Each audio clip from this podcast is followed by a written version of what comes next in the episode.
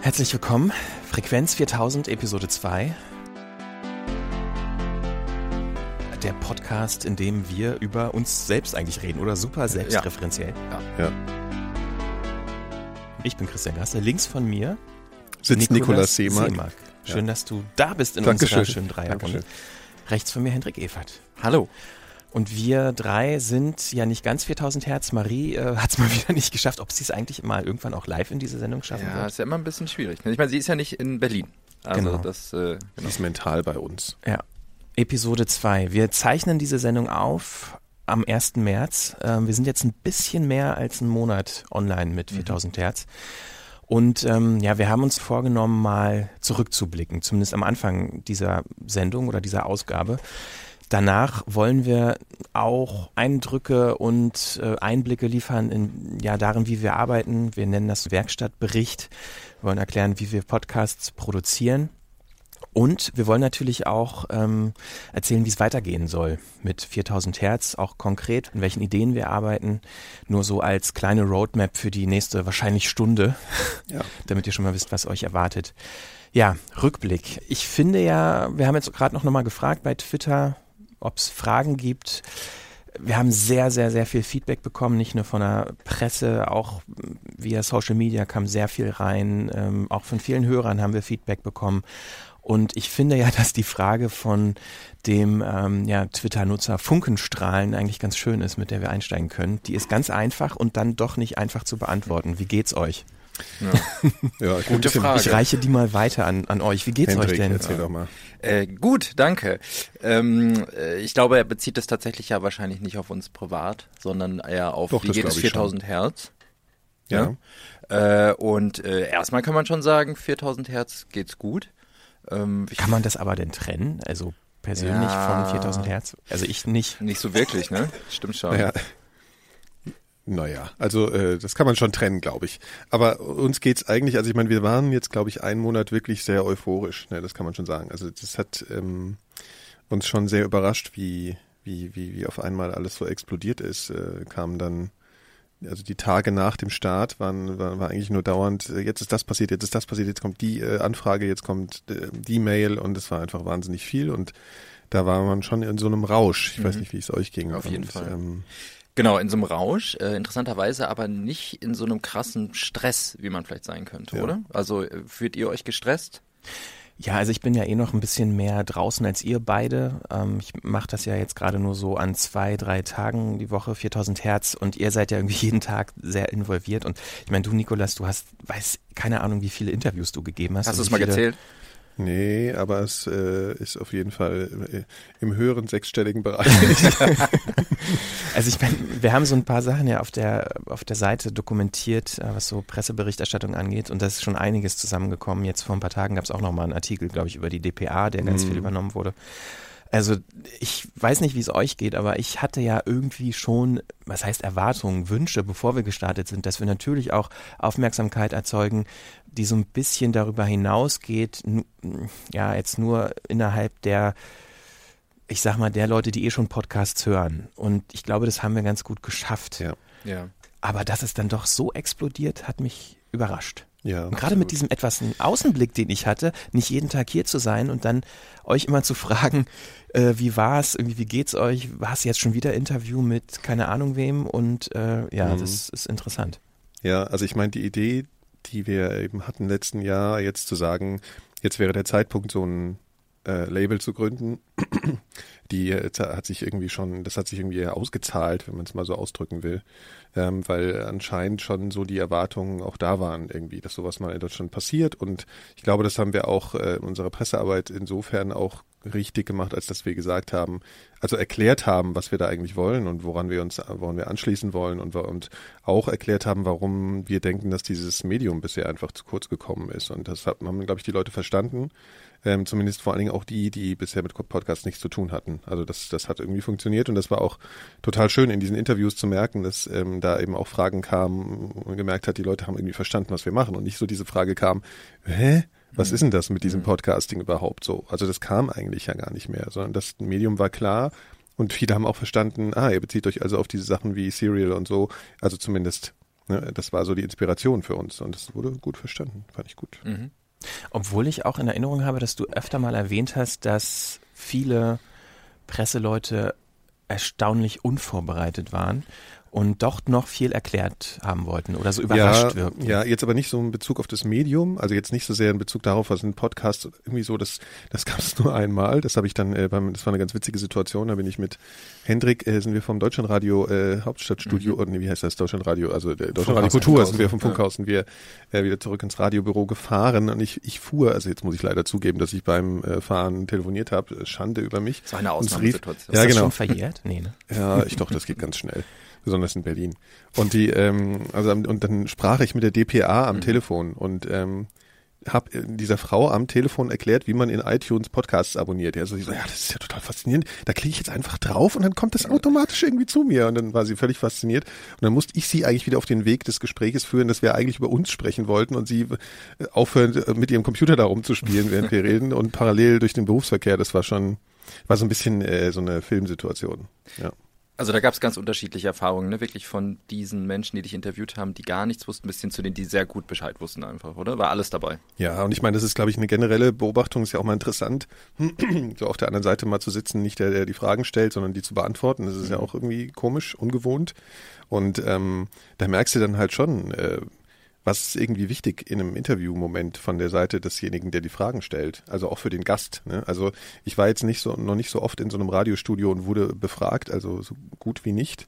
Und da ist ja auch so, sind ja so psychische Momente auch einfach total wichtig, dass, dass, dass sich ein Interviewpartner an die Hand nimmt und mit dir spricht und dich ansieht und dir und nicht einfach Fragen abliest und dann eigentlich danach in die Luft guckt und dir gar nicht zuhört. Das sind einfach, das ist einfach nicht besonders hilfreich für ein spannendes Interview, ne? weil der andere Mensch dann ins Stocken kommt und das Gefühl hat, ja, ich rede eh schon viel zu lang, weil es ja total langweilig, was ich erzähle. Und das sind schon so Sachen, da merkt man so, was, wie ist das denn eigentlich als Gesprächspartner, ausgefragt zu werden und was ist da wichtig? Mhm.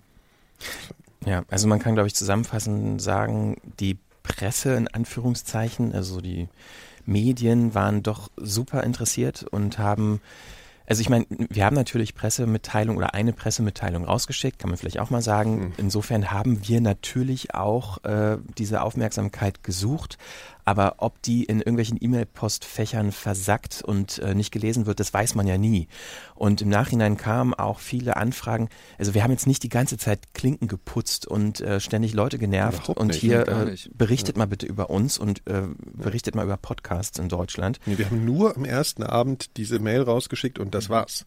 Also wir sind überhaupt nicht auf die Presse zugegangen zuerst oder auf irgendwen. Nee. Ja? Und bis heute kommen eigentlich immer wieder Anfragen. Ja. Und das ist vielleicht auch mal ein Tipp an andere Podcaster. Das, was wir machen, könnt ihr, sage ich jetzt mal direkt ansprechend, auch tun. Jeder kann Pressemitteilungen schreiben und äh, sich selbst erklären, sein Projekt erklären und das den Medien sozusagen anbieten als Thema hier, das mache ich und wenn ihr euch, wenn ihr das interessant findet, berichtet doch drüber. Vielleicht ist das ja auch interessant für eure Leser, Hörer, Zuschauer, wie auch immer.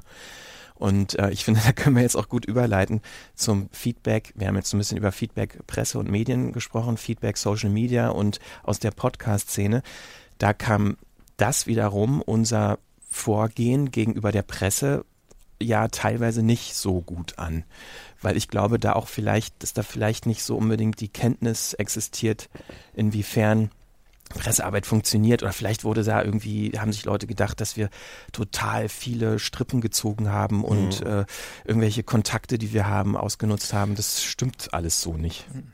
Ja. Vor allen Dingen ging es aber auch da um Formulierungen, glaube ich, ne, in unserer Pressemitteilung, ähm, was, glaube ich, so am meisten für Ärger bei manchen Leuten gesorgt hat, oder? Also diese, diese Formulierung, ähm, dass wir geschrieben haben, wir bringen den Qualitätspodcast nach Deutschland. Ich glaube, das war so der mhm. Aufregersatz, oder? War ja, also wir haben ja zwei verschiedene Pressemitteilungen gehabt, die wir zusammen rausgeschickt haben. Eine kurze, die irgendwie erwartet wird immer, nur mal um das auch mal so ein bisschen zu erklären. Es gibt eine Seite, wo kurz mal draufstehen muss, bam, bam, bam, was sind wir? Und dann nochmal eine längere Erklärung, wo wir dann einzeln vorgestellt werden und so. Und auf dieser ersten, die halt so ein Handout ist eigentlich, ähm, stand halt der Satz, äh, wir sind das erste deutsche Podcast-Label und wir bringen den Qualitätspodcast nach Deutschland. da, da haben sich schon ein paar Leute aufgeregt äh, über verschiedene Aspekte dieses Satzes.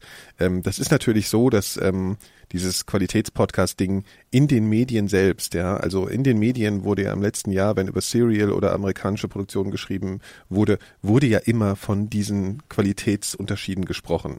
Das heißt, für uns war klar, also ob wie wir das selbst auch immer sehen, also das ist jetzt mal ganz hinten angestellt, dass wir diesen Faden aufgreifen müssen, ja, dass wir das, dass wir da reingehen müssen. Ähm, wir selbst haben ja dann später, und das war jetzt nicht, um das auszugleichen, in jedem Interview und in jedem Statement und in allem, was ich so gesagt habe, immer gesagt, dass wir Teil dieser Podcast-Szene sind, die also einer gewissen Landschaft, sage ich mal, Szene ist ja immer ein bisschen schwierig, ähm, die wir auch total schätzen und die wir super finden und wir mögen auch das Anarchische und alles. Ähm, aber der Presse gegenüber kannst du halt jetzt keinen Roman schreiben. Ja, da kannst du jetzt nicht ausdifferenziert äh, sagen, also wir sind eigentlich Teil von so einer Szene, die macht bisher aber nur für die Nische und wir wollen jetzt aber mal da raus, das ist alles viel zu lang. Ja, wir müssen jetzt sagen, zack, äh, wir wollen jetzt mal was Neues machen und das hat eine gewisse Qualität. Und ich muss auch ganz ehrlich sagen, also das Qualität ist so ein, wird auch schnell zum Mem, dieses Wort, oder die Leute machen sich über dieses Wort lustig. Aber ähm, dass, dass, dass Qualität bedeutet, dass man sich professionell mit Inhalten auseinandersetzt, das ist so, finde ich. Also das, dazu stehe ich auch und man kann das auch witzig finden. Also Qualität mit Aufwand verbunden, ja. ne? also dass der Aufwand relativ hoch ist, um ein hinterher dieses Produkt zu, zu erreichen. So, das meinten wir eigentlich mit dem Begriff Qualität.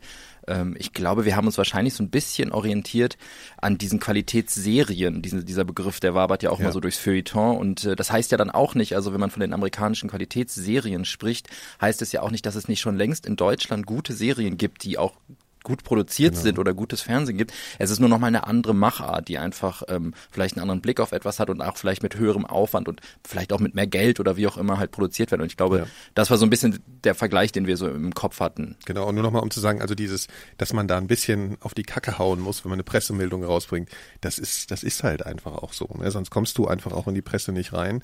Und wir haben ja äh, an keiner Stelle, also das muss will ich ja nochmal betonen, irgendwie was Negatives über das bisherige gesagt. Sondern Natürlich gegen also dann würden wir ja auch Negatives ja. über uns sagen. Ja, im gleichen eben. Ist, äh, also ich finde, wichtig. also was mich an dieser ganzen Sache doch tatsächlich überrascht hat, war die Aggressivität, die dann teilweise in Formulierungen äh, aufkam mhm. bei einigen Leuten. Also ich, ich meine, wir müssen auch sagen, glaube ich, der Großteil des Feedbacks war auf jeden Fall positiv Extrem, und ja. Äh, ja, irgendwie total auch nochmal euphorisierend und auch motivierend. Aber hin und wieder waren da Leute dabei, wo ich echt dachte, wo kommt diese Aggressivität her? Mhm, mhm. also das, ja, das war wirklich erschreckend zum Teil. Ne? Ja. Auch dass da teilweise Formulierungen, die über uns gemacht wurden, also wir wurden interviewt oder äh, es wurden Berichte oder Artikel über uns geschrieben und dass Formulierungen von Autoren, die über uns gemacht wurden oder über die Podcast-Szene in Anführungszeichen gemacht wurden, dass die uns ausgelegt wurden, als hätten wir die gesagt. Mhm. Also da muss ich auch sagen, da fehlt also erschreckend wenig Medienkompetenz, auch bei Leuten, die eigentlich ja selber Medien, also Podcasts produzieren. Das hat mhm. mich, das hat mich wirklich verwundert. Mhm. Es gab mal so eine witzige Stelle, da habe ich ein Interview gegeben, das war glaube ich das im Hauptstadtstudio hier bei der ARD, ich weiß gar nicht mehr, WDR oder sowas. Und da stand in dem in dem Artikel, also auf einer Seite erscheint dann ja immer noch mal ein Artikel mhm. zu dem Stück und da stand dann eine Überschrift, also von dem Autoren und dann stand drunter als Autor von Nikolaus Seebank.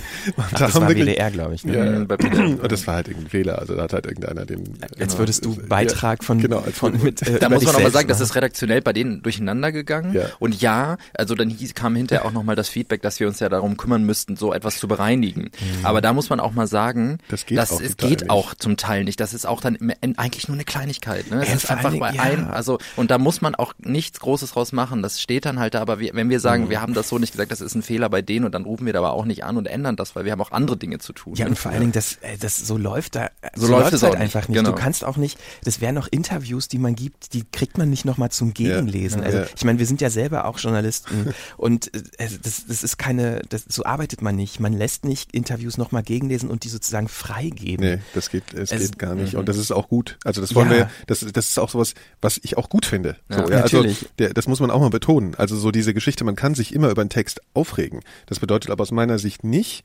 dass, dass ich ab jetzt bitte immer erstmal alles absegnen will. Ja, also äh, bei der Wired war auch so ein Text, ähm, wo der ein bisschen für, für Missstimmung gesorgt hat, so in dieser Podcast-Szene, also in dieser kleinen mhm. und so. Ähm, weil da irgendwelche Formulierungen drin waren. Die Wired schreibt ja gerne mal so ein bisschen nach vorne. Also irgendwas, ja, genau, die schreiben irgendwas von grottiger äh, Qualität über die bisherigen äh, Produktionen. Ich meine, das, das haben wir halt einfach nicht gesagt. Gleichzeitig will ich aber auch nicht hingehen und sagen, nein, das darfst du in deinem Artikel, in deinem Blatt nicht schreiben. Das geht nicht. Das ist- genauso wie uns keiner erzählen darf, was wir hier erzählen in diesem Podcast. Das ist halt Pressefreiheit. Ja. So. Und vor allem, äh, warum, ich meine, Formulierung hin, Formulierung her. Eine Szene, die nicht mal irgendwie so ein bisschen Kritik, die meinetwegen auch mal äh, über irgendwas hinausgehen kann. Also wenn man die nicht aushält, ja, wenn man damit nicht umgehen kann und sich so angepisst fühlt, dass man irgendwie in eine aggressive Richtung geht Mhm. und sich so auch persönlich angegriffen fühlt. Diese, das, also das ist mir echt ein Rätsel. Ja, ist sehr schade. Aber ich meine, wir dürfen jetzt, glaube ich, auch nicht den, ähm, den Anschein aufkommen lassen, Nee. dass das irgendwie auch nur ansatzweise die Mehrheit gewesen wäre. Ich glaube, das ist immer so. Also uns war ja zum Teil auch vorher klar, das kann man ja auch mal sagen. Ähm, die Leute haben ja ganz viele Fragen gestellt, weshalb wir gewisse technische äh, Entscheidungen getroffen haben. Kann man ja ganz kurz mal sagen, also Soundcloud und diese ganzen Sachen. ne? Warum benutzen wir nicht Podlove, diese ganzen Schichten, die es halt im deutschen Podcast-Landschaft schon gibt. Ähm, das sind halt alles sehr gut überlegte Entscheidungen, die eigentlich primär was damit zu tun haben, wie wir diese Firma schnell und effizient gestalten können. So, also dass wir handlungsfähig sind, dass wir ähm, eine gute, eine sichere Plattform haben, dass wir gut mit Werbekunden kommunizieren können. Das sind alles Hintergründe dieser Entscheidungen. Da ist nichts Ideologisches dahinter. Wir haben nie gedacht, nein, jetzt benutzen wir kein weil wir wollen jetzt, also das, das ist, das sind alles keine emotionalen Entscheidungen gewesen, sondern streng rationale und die muss man halt einfach auch so treffen, wenn man das Ganze auf eine auf einer Firmenbasis machen will. Das kann man ja auch nochmal sagen. Also diese ganzen Entscheidungen sind weder ideologisch von uns noch leichtsinnig. Das wird uns Ja. auch manchmal unterstellt, dass wir leichtsinnig dann bestimmte Features nicht nutzen oder Ja. das vielleicht vergessen oder nicht können oder nicht wollen. Ähm, wir zerbrechen uns tatsächlich arg den Kopf über so viele solcher Kleinigkeiten und das sind dann, wie du schon sagst, oft einfach äh, Entscheidungen, die wir treffen aufgrund ja von, ja im Grunde, genommen, genau, zum Beispiel 4000 Hertz handlungsfähig zu machen, das ist oft so ein Ja. Grund. Ja. Also wir sind zu dritt und wir haben hier, wir müssen dafür sorgen, dass das was effizient abläuft hier. Und es ist eben eine Firma. Es ist eben kein, es ist kein Hobbyprojekt, wie wir es alle vorher gemacht haben. Da, da, da, das bedeutet, dass es andere Entscheidungsnotwendigkeiten Was gibt. aber auch nicht heißt, dass wir nicht nochmal uns manchmal umdrehen oder Ja, ja, nochmal klar, überdenken und dann nochmal Dinge ändern. Ja, so. Also das versuchen auch? wir uns beizubehalten. Ja. Noch sind wir so klein und flexibel und werden wir wahrscheinlich auch bleiben. ja. Ja. Äh, Passt ja eigentlich ganz gut. Da sind so ein paar konkrete Fragen auch reingekommen, die zum Thema passen. Ähm, eine lese ich mal vor von La Potschka 76 äh, bei Twitter. Und zwar kam die Frage, gehören die fehlenden Shownotes zum Konzept oder könnt ihr da Hilfe gebrauchen? Shownotes, also vielleicht für die Leute, die nicht so podcast-affin sind, letztendlich nur äh, ja, begleitende Sendungsinformationen. Was gesagt wurde, wird nochmal schriftlich abgebildet. Haben wir. Also, also zwar nicht so klassisch Shownotes, wie das viele Podcaster machen. Es gibt ja auch so eine Shownote-Community, die dort auch mit technischen Standards das mit Zeitmarken und also quasi zeitsouverän so mitschreiben. Ähm, wir haben bei einigen Podcasts, also bei meinem Podcast, dem Systemfehler, auch bei Hendricks Podcast, in nur ein Versuch, gibt es sogar ein Manuskript. Also jedes Wort, was man hört, kann man auch mitlesen. Ähm, es gibt Musikplaylisten, es gibt äh, in meinem Podcast auch noch weiterführende Informationen. Die sind zwar anders angeordnet, ähm, ich finde übersichtlicher und nicht so erschlagend, aber wir haben Shownotes. Und vielleicht nochmal ansprechend zu dem Shownote, ähm, ja, zu der Community, die es gibt.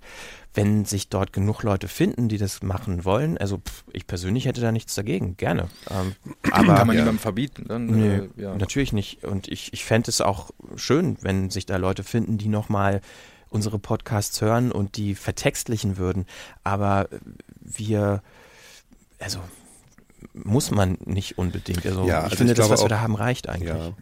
Also ich meine, es kommt auch immer aufs Format an. Zum Beispiel ist es jetzt so, wenn man mal den Kiezrekorder als Beispiel nimmt, ich weiß gar nicht genau, was ich da jetzt äh, so wahnsinnig da reinschreiben soll. Ne? Das ist ja einfach auch eine andere, sind andere Formate als, mh, als Gesprächsformate zum Teil und da gibt's gar nicht so viel Verweise ins Netz, wo ich so sagen könnte, das braucht jetzt als Link und ganz ehrlich, also ich meine, ich weiß gar nicht, wie es euch geht. Ähm, wie oft geht ihr bei einem Podcast in die Shownotes und sucht den Link zu was Bestimmtem? Das Nie. passiert mir relativ selten.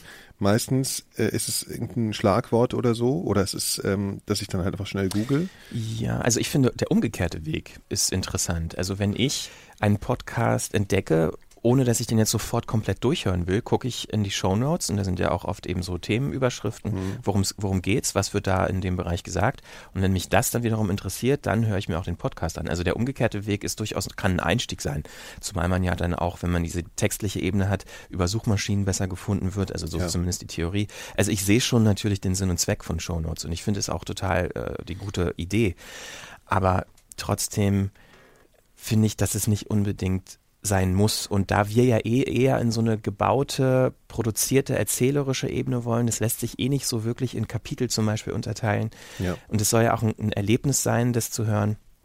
Ähm, zum Beispiel bei dem Podcast, den wir jetzt machen, da könnte ich mir sehr gut Show Notes vorstellen. Das stimmt, ja. Also wenn irgendwer Lust hat, gerne. Ja. Und da könnte ich mir auch Kapitel vorstellen, tatsächlich. Ne? Das sind ja. wirklich Sachen.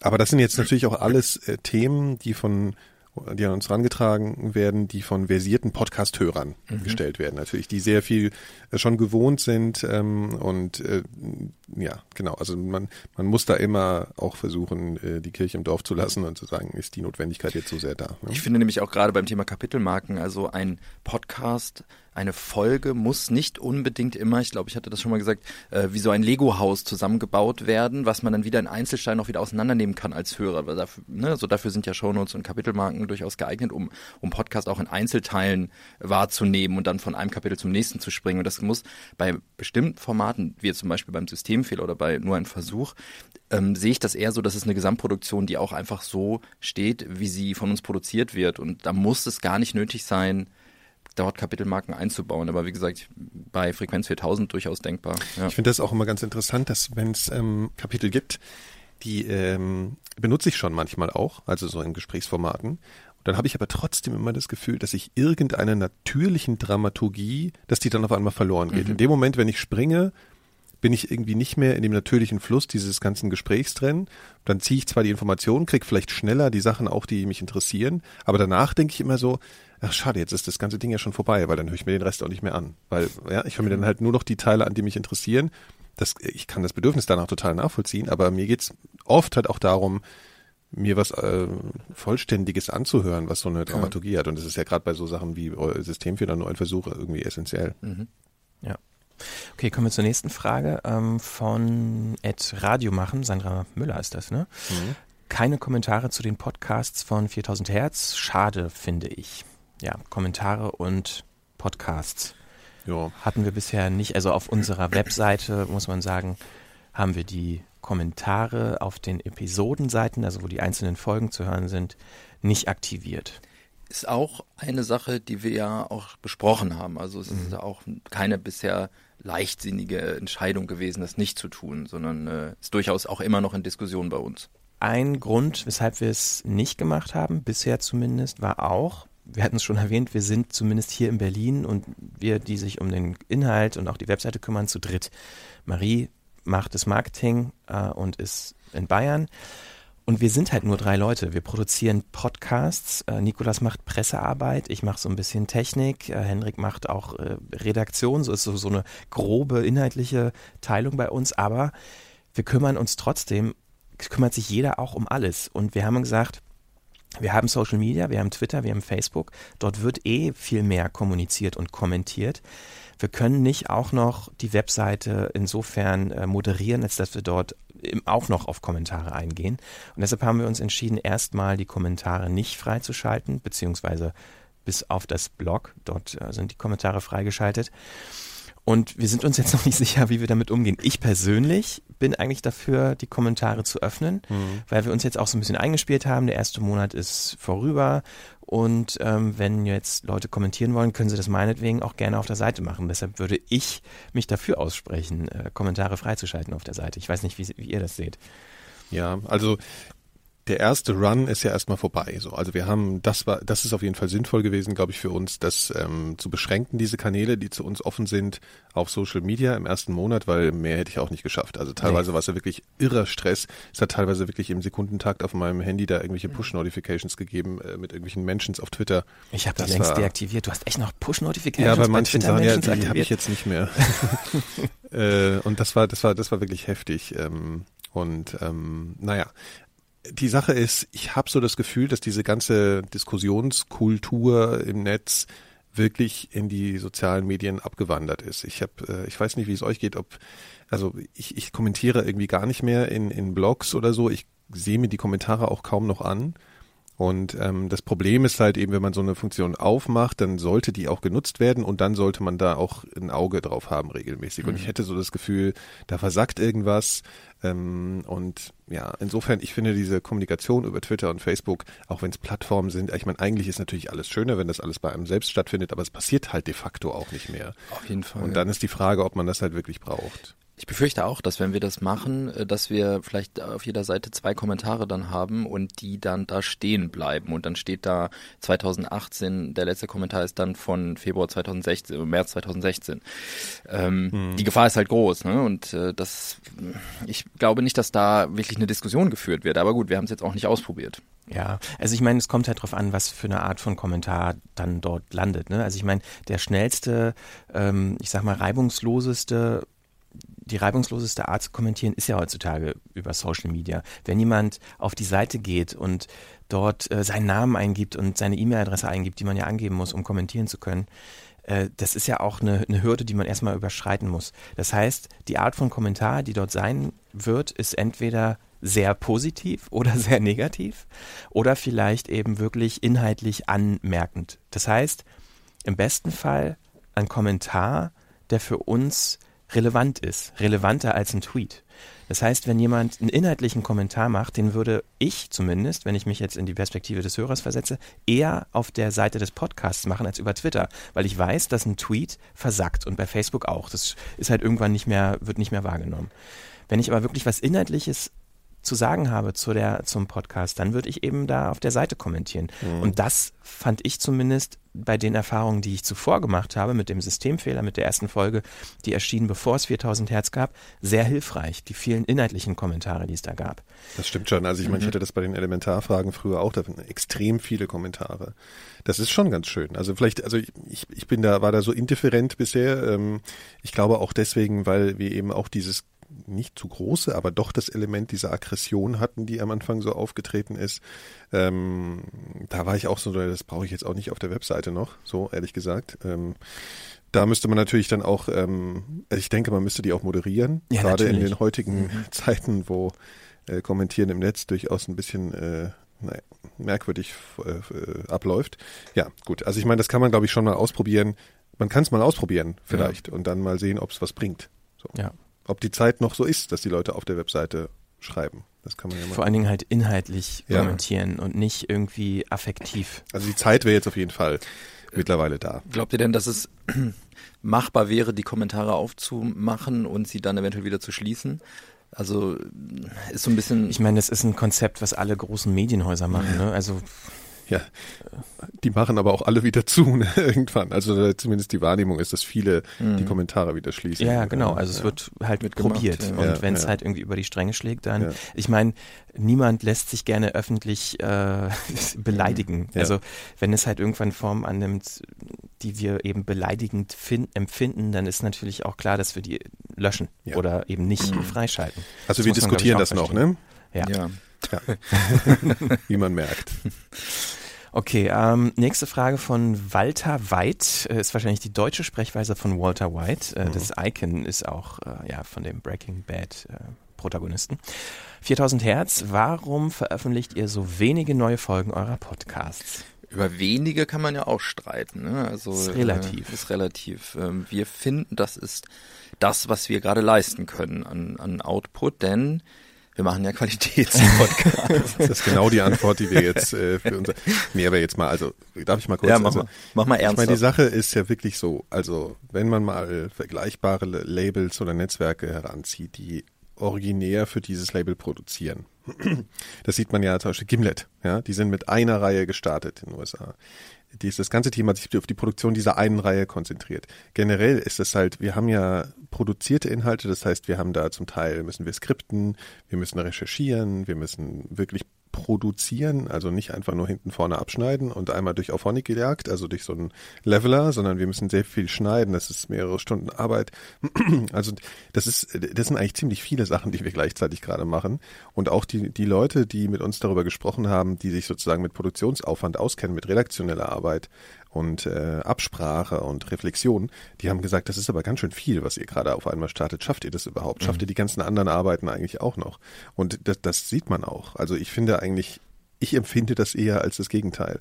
Vor allen Dingen auch auf dem Turnus. Überlegt mal, wie viel produzierte Podcasts ihr kennt, die eben Produktionsaufwand haben, wie oft erscheinen diese Dinger. Ne? Ihr könnt jetzt nicht davon ausgehen, dass mal so ein, mal so ein Gesprächspodcast, der immer in der gleichen Runde stattfindet, wie oft der so erscheint, sondern eben wie erzählerische Podcasts, wie oft die erscheinen. Und wenn man das mal vergleicht, könnt ihr vielleicht einschätzen, dass es doch relativ häufig ist hier.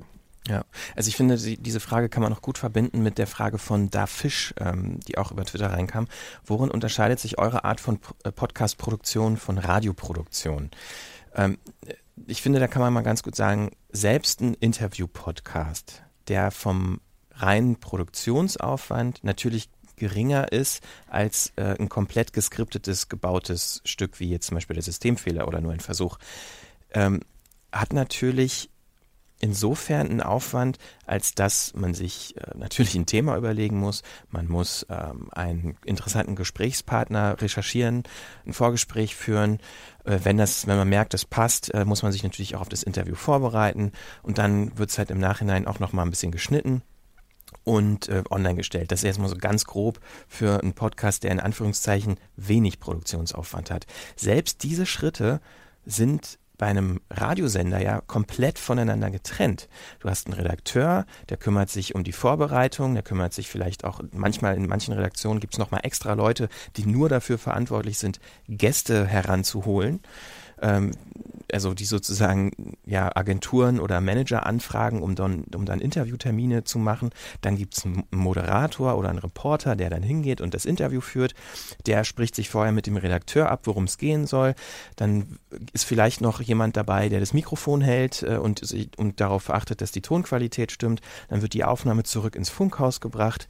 Dann wird dort mit einem Techniker zusammen und dem Redakteur zusammen das Ganze abgehört, dann wird's geschnitten und produziert und dann wird's gesendet und dann kommt's im, ins Internet. Und das Senden macht auch nochmal ein anderer Techniker und das ins Internet stellen macht auch nochmal ein anderer Redakteur mit einer Technik im Hintergrund. Also, und dieser ganze Aufwand, den machen wir komplett selbst. Mhm. Und das mal nur so zum Unterschied äh, Podcast-Produktion, Radioproduktion. Das ist jetzt aber nur die Machart, die sich insofern unterscheidet, als dass wir diese ganzen Schritte, die wir aus dem Radio kennen, selbst machen. Inhaltlich unterscheidet sich das Ganze natürlich aber auch noch. Gerade weil bei uns alles aus einer Hand kommt, wir uns für Themen engagieren und interessieren und Leute anfragen, hat man natürlich auch einen ganz anderen Zugang zu dem Thema und auch zu der Person, die man vielleicht interviewt oder zu dem Thema, dem man sich widmet, widmet in, einem, in einer größeren äh, Produktion. Die ist natürlich viel individueller, viel persönlicher, viel gefärbter als sie im Radio stattfinden könnte. Auch von der Ansprechhaltung wählen wir die Form, die wir selber wollen, die wir selber gut finden, die wir jetzt nicht unbedingt ähm, ja einem einer Corporate Identity eines größeren Radiosenders ähm, ja so uns danach richten. Also das ist natürlich ein Unterschied zur Radioproduktion. Es gibt noch einen ganz wichtigen Punkt, finde ich, die fehlende Zeitlimitierung. Also Radio wird bis heute ja ähm, klar nach Timeslots produziert. Das heißt, eine Sendung hat immer die gleiche Länge. Das muss auch so sein. Und das haben wir nicht. Wir versuchen, glaube ich, bei den einzelnen Reihen, bei den einzelnen Podcasts, die wir haben, immer eine ungefähre Länge ähm, zu haben. Aber bei uns kann sich der Inhalt äh, muss sich nicht der Inhalt nach der Zeit richten, sondern umgekehrt. Wir können uns so viel Zeit nehmen, äh, wie der Inhalt braucht. Und das sieht man zum Beispiel auch, ähm, ich glaube, bei den beiden durch die Gegend Folgen ähm, ist der Unterschied sehr groß. Ich meine, die erste Folge war 40 Minuten länger oder kürzer als die zweite. Ich weiß es jetzt nicht ganz genau aus dem Kopf, aber auf jeden Fall, da sieht man halt, wenn es halt so lange dauert, dauert es halt so lang.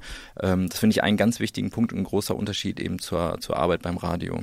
Gut, dann wollte ich eigentlich jetzt darauf hinaus, eben die Fragen zu beenden und nochmal in dem letzten Teil unseres Rückblicks ähm, auf ein ganz konkretes Thema hinaus. Ihr wart letzte Woche in Hamburg. Betriebsausflug. Also ihr drei, ähm, Mar Marie, Nikolas und Henrik, ich nicht.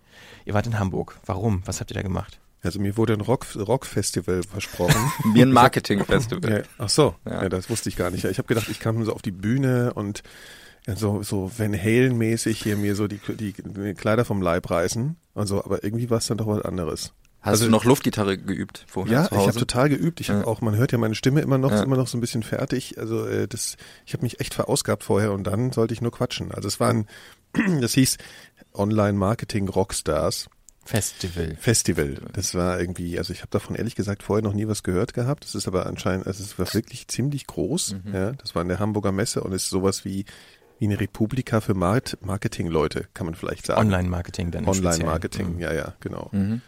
Und ja, Und das Eröffnungspanel hatte Podcast zum Thema und du warst da auf der ja. Bühne. ja. Okay. ja Aber ich meine, worum ging's denn da und wer war da auf der Bühne noch? ja, also, du hast ja nicht da nur, du hast ja nicht alleine vor Publikum gesprochen. Nee, da saß noch, also einmal der, wie hieß er denn nochmal, der Moderator, Martin Go- Gord? Oder so? Äh, Gard. Gard, Gard. Also der war von diesen Online-Marketing-Rockstars. Und dann äh, saß da noch mit auf der Bühne der allseits bekannte Tobi Bayer, der den Einschlafen-Podcast macht. Und Schöne dann, Grüße. Ja, schöne Grüße. Ähm, Von mir auch. Wir haben es ja. noch nie getroffen, aber schöne Es war Grüße. auch immer so ein bisschen einschläfernd, wenn er von links gesprochen hat, wenn man die Stimme gewöhnt ist und das immer zum Einschlussen verwendet. Wobei du diesen äh, Einschlafen-Gag auch schon dreimal auf der Bühne gemacht ja, genau. hast. Und der wurde, glaube ich, auch, also Tobi hat es, glaube ich, gut weggesteckt, aber im, im Publikum haben sich wohl ein paar Leute gedacht, oh, die steht aber ganz schön hier, weil ich immer gesagt habe, naja, bei dir können sie ja einschlafen. Witzversuch. Ich habe halt vorher gedacht, man muss irgendwie witzig sein Locker, auf einer ne? Bühne. Ja. Kam dann vielleicht gar nicht so witzig rüber.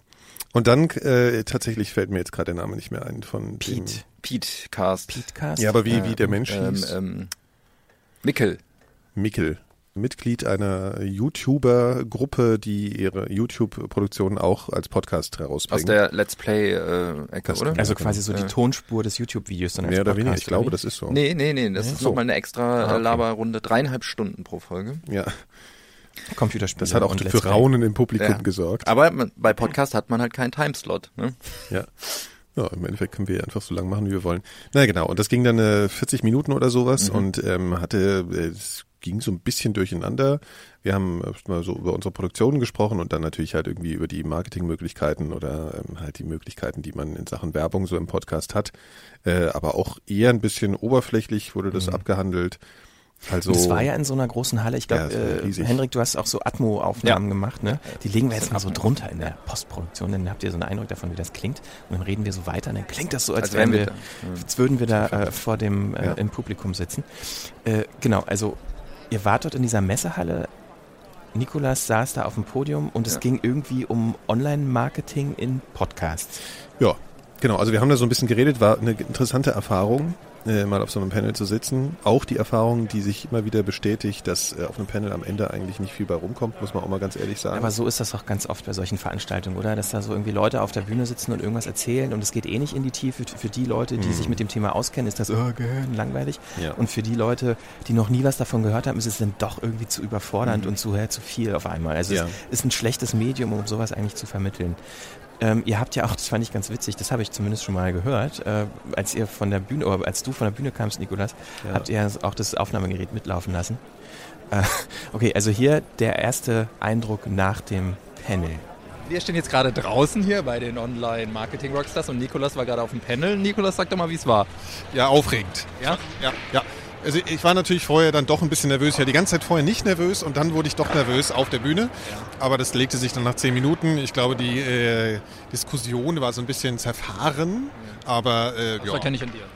Das lag natürlich nicht an mir, selbstverständlich nicht. Nein, also äh, ja, ich meine, ja, also ich glaube, ich bin ganz zufrieden. Es war, es war lustig, in die ganzen Gesichter zu gucken, die da unten vor der Bühne standen. Doof geguckt haben. Ich habe euch immer angeguckt, ihr habt so nett. Hast du uns gesehen? Ja, ich habe euch gesehen. Weil Marie und ich, wir hatten nämlich eine ganz, äh, ganz komfortable Position. Wir standen einfach nur im Publikum und haben uns Nikolas angeguckt. Fandest du, dass Nikolas aufgeregt gewirkt hat? Nein, hat er nicht. Er hat nicht aufgeregt gewirkt. Ja.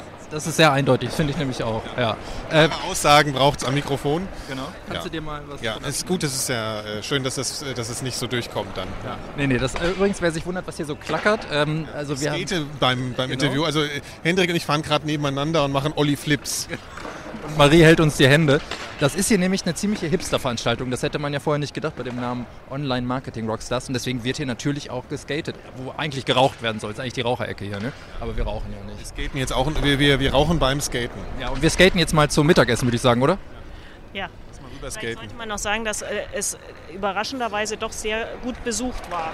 Also am Anfang waren ja, äh, war es so ein bisschen überschaubar in den ersten äh, fünf Minuten. Und aber als wir uns dann mal so zwischendurch umgedreht haben, denke ich, dass das doch, so weiß ich, 500 Leute, Ich kann sowas ganz schlecht schätzen. ich denke so um die 500 Leute schon waren. Und es wurde am Anfang kurz einmal gefragt, wer, wer Podcast hört. Da haben sich erschreckend wenig gemeldet, ne? aber war vielleicht auch irgendwie einfach nur so. Vielleicht einfach nicht getraut. Oder wie hast du das von der Bühne gesehen? Naja, es war, es war, waren nicht so viele. Ah, du hast auch nochmal gefragt, wer Serial gehört hat. Ne? Wie war, Dann, das waren dann mehr. Und das ist aber auch ganz waren mehr interessant. Also Das waren mehr, als die, die deutsche Podcasts hören. Also vor allen Dingen, die, die Podcasts hören, haben sich vorher nicht gemeldet und haben dann Serial aber gehört. Ich glaube, dieses Format ist vielleicht, oder dieses Medium ist vielleicht auch noch nicht so, äh, nicht so bekannt. Aber das ist ja ganz vielversprechend, wenn die Leute diese Sachen hören. Und also, wie gesagt, danach kam jetzt auch jemand auf mich zu und die meinte auch, das wäre ja total, wir machen doch sowas wie Gimlet und so, das wäre ja super. Da, sowas sucht sie eigentlich schon total lange im deutschen Feld und das ist ja auch ganz schön für uns. So, das, ich glaube auch, dass es hilft uns hier. Also auch wenn, glaube ich, viele einfach nicht wissen, was wir machen, aber irgendwie ist es ja auch vielleicht einfach nur eine Form von Aufmerksamkeit, oder? Ja. Sehr gut. Ich würde sagen, wir gehen mal essen, oder? ja, wir skaten essen. Ja, wir skaten essen. Okay. Gut, kommen wir wieder zurück zum eigentlichen Thema Podcasts inhaltlich. Ähm, wir wollten euch ja mal so ein bisschen so einen Eindruck oder so einen Einblick liefern, wie wir arbeiten. Wir nennen das jetzt mal so Werkstattbericht und ich frage mal den Hendrik. Ja, Hendrik, wie machst du eigentlich deinen nur einen Versuch? Ich schlafe ziemlich viel. Jede Nacht Der mittlerweile. wahre Einschlafen-Podcast. Genau.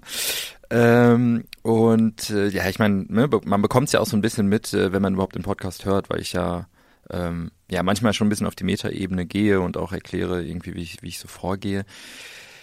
Was willst du denn jetzt wissen? Naja, also ich meine, was ich interessant fand, war äh, ungefähr drei Tage oder so, glaube ein paar Tage bevor die Folge online gehen sollte, hatte ich über Twitter erfahren. Wir kommunizieren ja nur noch über ja, Twitter. das sagte Musste mir das aus nicht der mal, Presse erfahren. das sagte mir nicht mal so ins Gesicht, ja, dass irgendwie er seine komplette Sendung umwerfen wird und äh, alles anders machen wird, so drei Tage Ja. vor Veröffentlichungstermin. Und dann aber doch noch sowas hinterher wie, aber es wird schon irgendwie werden. Ja, Also- sehr optimistisch, ne? Wie genau. kommst du dazu, dass du einfach irgendwie ein paar Tage vorher deinen kompletten, deinen kompletten Plan umwirfst und alles anders machst? Ja, also es war so, ich äh, war am Montag, montags erscheint ja immer die neue Folge und ich saß am Samstag hier bei uns im Studio und äh, wollte diese Folge produzieren. Also man kann es ja nochmal sagen, also nur ein Versuch entsteht wie ein klassischer Radiobeitrag. Das bedeutet erstmal, also nachdem ich alle Töne gesammelt habe, Interviews geführt habe und so weiter, ähm, höre ich mir das an, transkribiere das eventuell und schreibe dann ein Skript. Also wirklich ein Drehbuch äh, komplett, wie die Folge aufgebaut sein wird.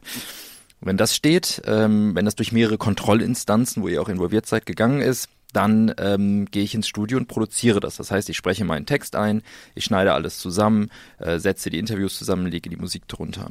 An diesem Punkt war ich bereits, also das Skript stand komplett und äh, ich wollte anfangen, die Folge zu produzieren und habe, bin nochmal so über das Skript gegangen und habe mir gedacht, meh, das funktioniert so nicht. Warum? ist ein Scheiß. Das ist ein Scheiß. Äh, tatsächlich, weil ich es langweilig und äh, belanglos fand. Ich hatte, ich weiß nicht, wer jetzt die dritte Folge schon gehört hat, ich wollte einsteigen mit sogenannten, äh, wollte erklären, wie ich sogenannte Reality-Checks mache. Das ist ganz wichtig beim Klarträumen oder wenn man das Klarträumen lernen will, ähm, muss man verschiedene, jeden Tag verschiedene Übungen machen, äh, mit denen man sich versichert, dass man gerade wach ist, beziehungsweise wenn man es dann im Traum macht, merkt man, dass man gerade träumt. Und die wollte ich erklären, wollte kurz zeigen, wie ich das hier so mache. Ähm, und da habe ich gemerkt, das ist sehr, sehr belanglos. Und das kann eigentlich, das ist zwar ein wichtiger und interessanter Aspekt, kann aber in dieser Folge nur einen kleinen, höchstens einen kleinen Teil einnehmen. Also man merkt dann manchmal erst in der Produktion, wie eine Dramaturgie funktionieren kann oder wie etwas an verschiedenen Anteilen zusammengesetzt werden kann, äh, dass es interessant und hörbar ist. Und äh, dann habe ich gemerkt, okay, dieser Teil muss komplett raus. Ich steige ganz anders ein, habe mich nochmal hingesetzt, das Skript nochmal umgeschrieben komplett ähm, und es dann produziert. Ähm, habe dann Interviewteile länger gemacht. Also ich habe zum Beispiel, ich habe ja in der aktuellen Folge ein Gespräch mit Nikolas ähm, drin und habe das nochmal etwas verlängert, weil da ein paar interessante Aspekte drin sind, ähm, die ich dann doch jetzt lieber in der Folge haben wollte. Und dann kam es ja tatsächlich am Ende doch noch zu diesem Anruf, den ich noch bekommen habe, den ich dann auch noch spontan, als ich im Studio war, überlegt habe, den baue ich noch am Ende mit rein. Nur das mal so zur Erklärung, ähm, wie das abgelaufen ist. Und das kann halt mal so passieren. Übrigens auch noch mal kurz, um darauf einzugehen, Unterschied Radio-Podcasting. Also genau das, genau sowas könnte beim Radio nicht passieren. Da muss man dann das Stück produzieren, wie es vom Redakteur Abgenommen abgenommen, wurde. wurde. Genau. Also ähm, da kann man nicht noch mal im Schnitt sagen, Moment, das funktioniert ja. Also das kann man natürlich sagen, aber dann ist es auf jeden Fall ein Riesenaufwand. Muss mit dem Redakteur noch mal Rücksprache halten, eventuell mit dem Regisseur. Ähm, das geht so eigentlich nicht. Ähm, aber bei uns ist das möglich. Es ist dann halt viel Arbeit und eventuell eine Nachtschicht dann irgendwie noch fällig. Aber ähm, natürlich können wir das machen. Genau, und der kurzfristige Anruf, der da noch reinkam, war ja letztendlich eine, eine Mailbox-Nachricht Ja. von deinem Neffen, die ja auch in der Sendung. Genau, die ich dann, Dann- doch noch spontan eingebaut habe Genau, am Ende. wir, wir hören die mal kurz an. Erste gespeicherte Nachricht. Hallo Hendrik. Äh, ich wollte dir einmal zurückrufen wegen, ähm, weil wir haben äh, das im Internet im Traum fliegen zu können. Ich kann das wirklich manchmal, aber ich bin auch nicht der beste Flieger und ich bin einmal fast im Traum wach geworden. Ich konnte mich aber noch an den Traum erinnern und ähm, dann bin ich ganz schnell, also wie eine Treppe wieder runter und bin wieder zum Traum gekommen und habe so getan, als wäre nichts gewesen. Tschüssi. Okay, sind wir, jetzt, sind wir jetzt also schon so weit jetzt? Tiere und Kinder. Tiere und Kinder. ja immer gut. Und das habe ich mir auch gedacht, weil ich habe, ich hatte diesen Anruf dann auf der, also kam aus der Sprecherkabine raus, hatte diesen Anruf dann auf der Mailbox und dachte erst so, perfekt, super, nehme ich noch mit rein, äh, weil ich sowieso in der Folge über meine Familie spreche und irgendwie familiäre Prägungen und es geht ja um Stress in der Folge und so weiter. Und deswegen passte das eigentlich ziemlich gut und habe dann aber nochmal gedacht, oder ist das jetzt irgendwie nur, denke ich nur, ah super, ich pack noch ein Kind mit rein, das finden alle toll und krieg da nochmal so die Kurve, ist das irgendwie ein bisschen zu cheesy. Hab mich letztendlich dann aber entschieden, es reinzunehmen, weil es einfach ein, ein guter Abschluss ist und einfach irgendwie gut passt, aber ich könnte mir vorstellen, dass jemand das hört und denkt so, oh, ja gut, hätte man noch lassen können. Ah, ich Fand glaub, da bist du aber zum zu sehr- Beispiel überhaupt nicht. Ich auch nicht. Ich glaube, da bist du auch zu, hast du schon, du, du hast die Angst vor dem strengen Redakteur, sitzt dir noch im Nacken, Ja, glaube ich. Natürlich, komm vom Radio. Ja. Also das ist, ich finde, das ist so eine Perle. Ja. also das Ja. kann man nicht nicht verwenden. Und ich habe ja, glaube ich, auch relativ schnell, nachdem äh, ich die Folge gehört habe, dir gesagt, oh, der Neffe, der muss noch mal auftauchen. Mhm. Der, der, ich, der kann quasi klar träumen. Du kannst es noch nicht. Da musst du doch was mitmachen. Mhm. Äh, heure den an als so deinen Trainer oder was, keine Ahnung. Bin ich ja echt wirklich mal gespannt, ob du, ob der noch mal auftaucht. Kann ich, kann ich jetzt schon mal verraten, wir haben das vor. Ich habe ihn schon gefragt, er hat total Lust drauf. Ähm, äh, mein Bruder, also sein Vater, hat auch schon Einverständnis gegeben, äh, dass wir mal äh, noch ein Interview machen oder vielleicht mal ein kleines kleinen, kleinen Traumversuch oder was weiß ich. Irgendwas denke ich, überlege ich mir nochmal. Ähm, aber äh, ich glaube auch, ich sollte ihn nochmal äh, mit einbeziehen. Ja. Ich meine, jetzt ist eh immer die Frage, was nimmt man rein, was Genau. nimmt man nicht mit rein. Äh, ich, ich weiß nicht, wie es euch so geht, was so eure entscheidungsinternen Instanzen sind, die da irgendwie was durchlaufen bei einem Prozess, ob man was reinnimmt oder nicht. Denkt ihr immer daran, was vielleicht die Hörer gut oder schlecht finden können? Oder was ist so euer innerer Kompass zu entscheiden, das nehme ich, das nehme ich nicht? Ich glaube, es ist ein bisschen schwer, also so zu rational oder rational das so oder so ein Regelwerk da irgendwie zu entwickeln. Ähm, tatsächlich passiert das bei mir ziemlich intuitiv. Also und deswegen glaube ich auch, das ist was, äh, also ich habe nicht so viel mit Redaktionen zusammengearbeitet. Ich habe mich dann eben auch nicht rechtfertigen müssen dafür, musste mir nicht, muss mir nicht irgendwelche Argumente schon mal voraus überlegen. Ähm, das ist tatsächlich so ein, ich meine, man erzählt ja in dem Moment, wenn man was schneidet, was passiert ist. Ich nehme jetzt mal als Beispiel so Kiezrekorder, diesen Feuerwehrmann. Ja, ich habe, wir waren da stundenlang, haben da ganz viel aufgenommen und ich musste das dann irgendwie zusammenkürzen. So, und dann die Frage, was nehme ich rein, was lasse ich raus? Und letzten Endes ist es einfach nur so ein Gefühl, du hörst dir einfach die letzten Minuten nochmal ein, hast so das Gesamtbild deiner bisherigen Produktion so im Kopf. Und dann, das ist einfach äh, intuitives Gefühl. Ich kann das gar nicht so Ich glaube auch, es geht da einmal so um dramaturgische Geschichten, die man ja auch immer gar nicht so theoretisch benennen kann, so aus dem Lehrbuch. Aber vielleicht hat man so ein, so ein etwas dramaturgisches Gefühl. Ich meine, man kennt natürlich so klassische äh, äh, Dramatheorien und man weiß vielleicht auch Ja, mal, ne, ja. so wie man irgendwie einen Dreiakt da aufbaut oder so, aber das, das hat man ja alles gar nicht immer im Kopf dann. Deswegen glaube ich, ist so ein Bauchgefühl ziemlich wichtig, aber das bedingt sich. Also Das- auf der einen Seite dieses dramaturgische Gefühl äh, und dann noch dieses Bauchgefühl und das ist eher so ein Misch, Mischform. Und ich, es ist auch nicht so, dass ich denke, äh, was Hörer hören wollen oder hab die, hab da Angst davor der Reaktion oder so. Das war jetzt in diesem speziellen Fall so, dass ich dachte, ah, wie kommt das an? Aber das ist nicht das, was mich leitet. Also es ist wirklich eher diese Mischung aus, aus dramaturgischem Fingerspitzengefühl, was ich hoffentlich so ein bisschen habe, und Bauchgefühl. Und das entspricht witzigerweise dann schon auch oft dann diesen Theorien oder diesem Mhm. klassischen Aufbau. Wenn man danach das sich so anhört, dann hat man ganz oft diese, na, Höhepunkt irgendwie, also, oder Dramasituation oder so. Also das ist, finde ich, ganz, ganz witzig, Ja. dass das dann oft auf einmal sowas entspricht, obwohl man gar nicht so theoretisch daran gegangen ist. Ja. Ja, letztendlich ist doch aber so eine Theorie auf einer gewissen Art und Weise ja. auch eine Abbildung von ja, Erzählformen, die sich halt sich kulturell so hat, fest ja, eingebettet haben. so, ne? genau, also, genau. ist, genau. also ich muss dazu sagen, dass beim Systemfehler, der basiert ja letztendlich fast ausschließlich auf Textarbeit, Ja. weil ich ja halt eben auch Interviews transkribiere und mir dann halt einen Text überlege, der zum Thema passt und die O-Töne miteinander verbindet. Aber da habe ich ganz oft auch jetzt in dieser aktuellen Folge wieder das Problem, in Anführungszeichen, dass das Skript eigentlich fertig ist und ich habe es auch schon eingesprochen und dann merke ich aber beim Bauen, äh, also ne, man hört einen Erzähltext von mir, dann kommt ein O-Ton oder ein, Sound und eine Musik und dann kommt ein zweiter, äh, also der weitere Sprecheranteil von mir und dann merke ich, auf Textebene rein transkribiert funktioniert der, aber wenn ich das baue, funktioniert es nicht mehr, weil das irgendwie vielleicht, dann ist die Stimme da nicht so, dass der Anschluss passt und es ist, der Fluss ist weg.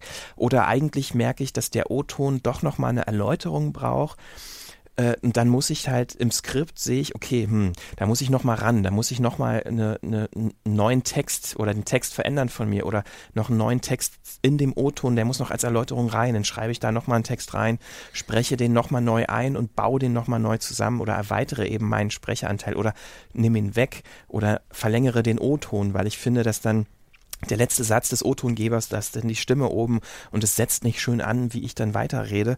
Also vieles, was auf Textebene funktioniert, funktioniert beim Hören in der Produktion nicht mehr. Und diese, diese Schleifen, diese Produktionsschleifen, dieser Aufwand, der dahinter steckt, den hört man natürlich nicht, wenn man jetzt den fertigen Podcast hört. Und ähm, das fand ich nur mal wichtig.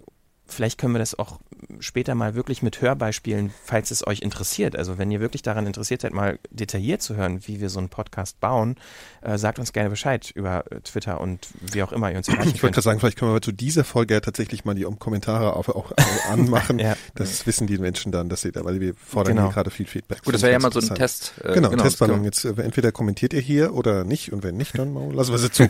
Genau. Aber kein Druck. und Stress. eben und eben diese äh, ja diese Feedback-Schleifen letztendlich diese Ja. internen Feedback-Schleifen, die man selber macht oder die wir auch in der Gruppe machen, ähm, um dann nochmal zu überarbeiten. Das ist, glaube ich, eine Herangehensweise, die schon also die rechtfertigt halt so ein bisschen oder die macht halt klar, wie, was für ein Aufwand dahinter steckt und Ja, das, und das, ist eben das ist aber auch das, was Spaß macht, finde ich auch. Ne? Also es ist gleichzeitig manchmal so ein bisschen äh, ermüdend, weil man Mhm. immer wieder an dieselben Sachen ran muss. Aber das ist ja wie so eine Art, wie so eine Art Polieren des eigenen Formats. Ja. Das ist noch nicht mal nur beim Schreiben so, finde ich. Also Kids Recorder schreibe ich nicht, ja, aber ich habe immer erstmal so das Rohmaterial, das schmeiße ich mir dann so in die Timeline, dann schmeiße ich ganz viel raus, dann sehe ich so, okay, das jetzt baut sich so eine Dramaturgie langsam auf und dann gehe ich immer wieder hin und und und ach nee, das funktioniert eigentlich doch nicht, wie ich es mir vorgestellt habe. Oder wenn du ein Gespräch geführt hast und du denkst, das war doch jetzt ein guter Teil und auf einmal beim Schnitt merkst du so, nee, das muss raus, ja. Also das sind so ganz viele ganz viele Dinge, die da die da auf einmal überraschend passieren in diesem kreativen Prozess. Und wie gesagt, Schleifen, ne? man geht immer wieder drüber. Schleifen im Sinne von wir schleifen was ab und und es sind äh, sich wiederholende Schleifen. Also Und wirklich bis zum bis zum Zeitpunkt der der der, äh, der, bis zum Zeitpunkt, wo es online geht halt. Ja. Ne? Also bis dahin Ja. sind diese, also ne, dass man aus der Sprecherkabine auch noch mal rausgeht, obwohl man den Text äh, schon geschrieben hat, den man eigentlich einsprechen wollte und merkt erst beim Einsprechen, dass Ja. der Text eben nicht wirklich fürs Hören geschrieben ist. Ja, auch noch mal so ein Punkt, dass wir auch äh, versuchen eben fürs Hören zu schreiben. Das ist ja auch noch mal ein Unterschied zum Beispiel zum Schreiben für für Online oder für für für Print oder fürs Fernsehen. Äh, und dass man dann einfach noch mal rausgeht den kompletten Text umschmeißt. Das wäre auch kann man ja auch nochmal sagen, beim Radio so nicht machbar oder zumindest nicht so flexibel. Wir sind einfach sehr flexibel in der Produktion. ähm, wir haben, glaube ich, einen guten Eindruck geliefert, wie wir so zumindest die gebauten Formate, die erzählerischen Formate, die wir haben, wie wir die so produzieren. Und ähm, ein Punkt daraus können wir vielleicht noch mitnehmen ins nächste Feld, ist, dass wir natürlich ja auch Interviews führen, nicht face-to-face mit einem Mikrofon, sondern dass es eben ganz oft auch übers Internet passiert. Und dass die Technologie, die da irgendwie bisher zur Verfügung stand, sich ja mehr oder weniger beschränkt hat auf Skype, was ja irgendwie viele haben und jeder kennt und mehr oder weniger einfach zu benutzen ist, aber das auch nicht unbedingt die beste Audioqualität liefert. Und ähm, seit ein paar Wochen gibt es aus der Podcast-Community entstanden ein sehr tolles ähm, ja, Software-Produkt, was wir gerne mal kurz vorstellen wollen, und zwar Studio Link. Das ist letztendlich ein Plugin, äh, was basiert, äh, also was über einen Webbrowser funktioniert. Das kann man installieren für alle möglichen Plattformen, für Windows, für Mac, für Linux auch. Kann man sich runterladen und installiert das. Wenn man das öffnet, wenn öffnet sich ein Web-Interface, äh, also im Browser, und man kann letztendlich sich mit anderen Leuten akustisch koppeln, verbinden, deshalb Studio Link und dort eben Interviews in der Qualität führen, die man so noch nicht hatte. Und ähm, was das Ganze soll, warum das besser ist als zum Beispiel Skype und wo das hinführt und wie es funktioniert, habe ich mit dem Programmierer und Entwickler von Studio Link besprochen, Sebastian Reimers. Und ähm, ja, ich wollte zuerst von ihm wissen, was denn Studio Link anders macht als Skype. Nun ja, also Skype hat natürlich andere Anforderungen. Ähm, zum Beispiel möchten die halt auch ganz gerne, dass man jetzt kein spezielles Headset nutzen äh, muss, sondern vielleicht auch direkt in den Laptop und den offenen Lautsprecher reinreden kann. Und mh, mm, da müssen die sehr viele Verrenkungen für machen auf der Software-Ebene, damit das dann überhaupt funktioniert und nicht äh, die ganze Zeit ein Echo äh, produziert, äh, was dann ein Gespräch unmöglich machen würde. Ähm, da es aber bei Studio Link speziell ja um ähm, Podcaster und alle anderen Interessierten geht, die ähm, eh schon gutes Equipment in der Regel haben für ihre Aufnahmen, kann man da sehr, sehr viel weglassen, äh, um dieses Signal nicht zu beeinflussen. Also das ist dann mein Ansatz, das Audiosignal so, wie es eigentlich daherkommt, äh, zu übertragen, ohne ähm, da noch irgendwelche Algorithmen drauf rechnen zu lassen, die nicht notwendig sind. Man hört ja jetzt schon, es klingt total super und ich kann mir vorstellen, dass einige Leute das auch sofort haben wollen. Ähm, weil dieser Klang bisher so einfach nicht zu haben war. Äh, was muss man denn tun, um diese Software oder dieses Plugin ähm, nutzen zu können? Dazu geht man einfach auf die Webseite studio-link.de. Da ist dann der entsprechende Download-Link mit einer kurzen Anleitung hinterlegt. Wie du schon angedeutet hast, es gibt jetzt ähm, von der Software her zwei Varianten. Das eine ist eine Plugin-Variante, die äh, im Kontext einer äh, DAW funktioniert, das heißt also äh, klassischen Schnittprogrammen wie äh, Reaper, Hindenburg, Audition, Logic, also da gibt's ja eine ganze Horde von. Und die Standalone-Variante ist eigentlich nur ein äh, Binärfile, was man einfach runterladen kann, also ein Programm, was man runterlädt und äh, einfach ausführt. Und dann ähm, ist man eigentlich auch schon direkt ähm, komplett mit der Einrichtung fertig. Das ganze ähm, System konfiguriert sich oder das Programm konfiguriert sich direkt nach dem Download selber, ähm, generiert sich eine eindeutige Nummer, die wird oben rechts im Webinterface dann angezeigt und das ist dann quasi die Telefonnummer des Gesprächspartners oder die eigene und äh, man muss einfach noch nur noch die Gesprächsnummer des anderen äh, eingeben und anwählen, wie man das vom klassischen Telefon quasi auch kennt. Also ich muss sagen, ich bin total begeistert und ich glaube auch, dass das Podcasts äh, nochmal ein Riesenstück nach vorne bringen wird, weil einfach diese Klangqualität ja nicht nur äh, mithalten kann mit einem professionellen äh, Radiostudio, also vorausgesetzt, man hat natürlich die räumliche äh, Möglichkeit, dass es eben einigermaßen trocken klingt, dass man vielleicht auch irgendwie ein Mikrofon hat, was einigermaßen gut klingt, aber das haben ja viele schon. Und jetzt diese Möglichkeit, sich ähm, ja akustisch so zu koppeln, dass man eben wirklich nicht mehr unterscheiden kann, ob man in einem Raum sitzt oder nicht, ist auch ein großer Vorteil gegenüber Radiostationen tatsächlich sogar, weil da ein riesig großer Aufwand betrieben werden muss. Und ähm, diese Einfachheit, sich einfach zu verknüpfen in dieser Audioqualität ist bisher noch nicht da gewesen und ich glaube, das wird Podcast nochmal einen Riesenschub geben und ich finde, da kann man dir einfach nur danken und ähm, Nut ziehen, immer wieder und immer wieder. Also ich, ich bin wirklich absolut begeistert. Ich meine, du hast jetzt wirklich mehr als so ein Proof of Concept, sondern tatsächlich benutzen es, glaube ich, auch schon einige Leute äh, regelmäßig, seitdem, seitdem die Version, obwohl es ja noch eine Beta-Version ist, da ist. Ähm, was glaubst du, wo liegt da noch das Potenzial? Wo kann das hingehen? Also Inwiefern ist es zum Beispiel auch skalierbar? Wir reden jetzt direkt miteinander. Äh, es ist aber auch möglich, mehr als nur zwei Leute in diesen äh, ja, Audio-Chat im besten Sinne ähm, hineinzuholen, oder? Genau, richtig. Also ähm, das Maximum, was bisher getestet wurde, also in einem richtigen Live-Betrieb, das waren, glaube ich, jetzt so fünf oder sechs Gesprächsteilnehmer. Ähm, das ist auch schon ordentlich. Das, da wird es dann ja auch organisatorisch irgendwann schwierig, weil wenn natürlich jeder irgendetwas sagen möchte, dann äh, fällt man sich natürlich, selbst wenn man äh, schon äh, lokal zusammensitzt, sehr schnell ins Wort und äh, über die Ferne ist es natürlich dann auch nochmal ähm, etwas schwieriger aber äh, das, das hat anscheinend auch schon ganz gut geklappt. Ähm, insofern skaliert das schon mal für so Gruppengespräche auch ziemlich gut und es ist halt mehrspurfähig und auch so, dass jede Spur einzeln aufgenommen wird. Das ist ja auch ähm, gerade nachher, wenn man nachbearbeitet oder äh, irgendetwas rausschneiden muss, wesentlich einfacher, als wenn man jetzt so ein gemischtes Audiosignal äh, rausbekommt. Von der Infrastruktur her ja, also meine Infrastruktur, das, das könnte ich jederzeit skalieren. Also das ähm, zum einen versuche ich sowieso von der Technik her immer die Gespräche direkt zu ermöglichen. Das heißt also, dass das äh, eigentliche Audiosignal gar nicht über irgendeinen Server von mir äh, gehen muss, sondern wirklich, dass zwei DSL-Anschlüsse direkt miteinander kommunizieren. Mhm. Nun ist es ja so, dass der äh, die Plugins und die Standalone-Variante, die sind kostenlos, die kann jeder einfach ja runterladen und installieren.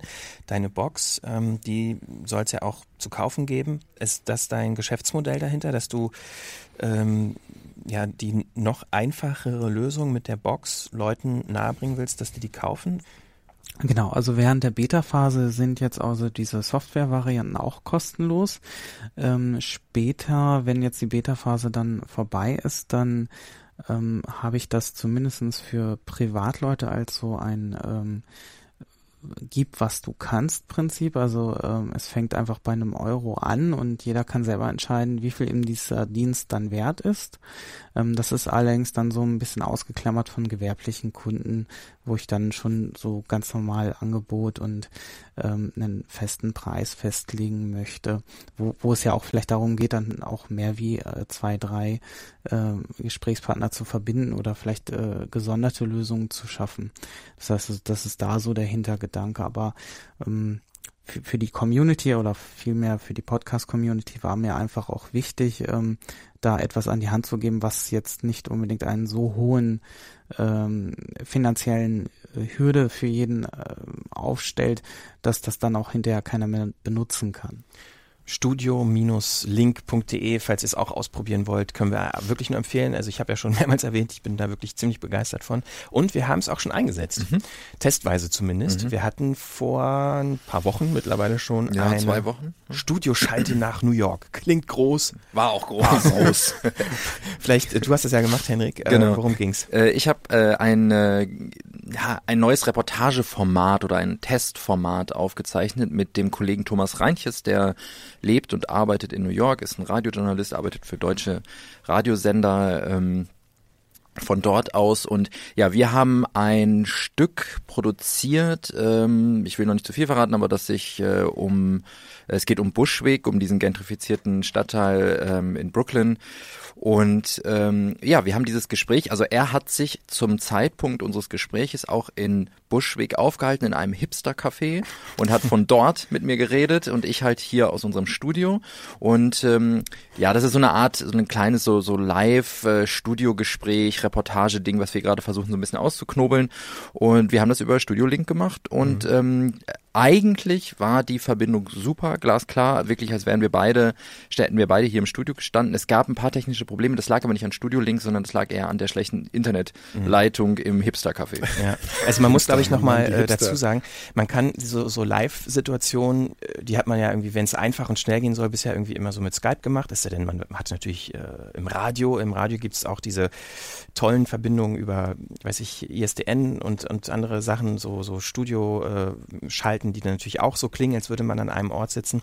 Diese Qualität hat man als Podcaster letztendlich auch machen können, indem sich quasi jeder selbst aufnimmt. Ne? Also da sitzt halt einer in Berlin, einer in New York, beide drücken zeitgleich auf Aufnahme und die beiden Spuren werden dann im Nachhinein zusammengelegt. Das nennt man so klassischerweise Double Ender.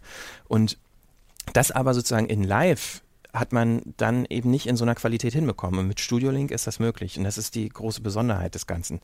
Und ähm, das Format, was wir jetzt gerade testen und was auch produziert wird mit ähm, Thomas, ist ein Stück für eine Reihe, die wir planen. Ich weiß nicht, wie viel wir da schon oder wie sehr wir da schon ins Detail gehen können, aber wir wollen ja so ein bisschen auch so reden, was in nächster Zeit passieren wird hier bei 4000 Hertz. Und das ist auf jeden Fall eine Idee, dass wir eine, einen Podcast-Kanal äh, erschaffen wollen, in dem halt nicht ein Host äh, eine Reihe produziert, sondern in dem verschiedene Produ ja, Produzenten, Autoren, Autorinnen, Podcaster, Podcasterinnen Einzelstücke machen die wir dort nacheinander in, in, in einem Podcast-Kanal veröffentlichen. Genau.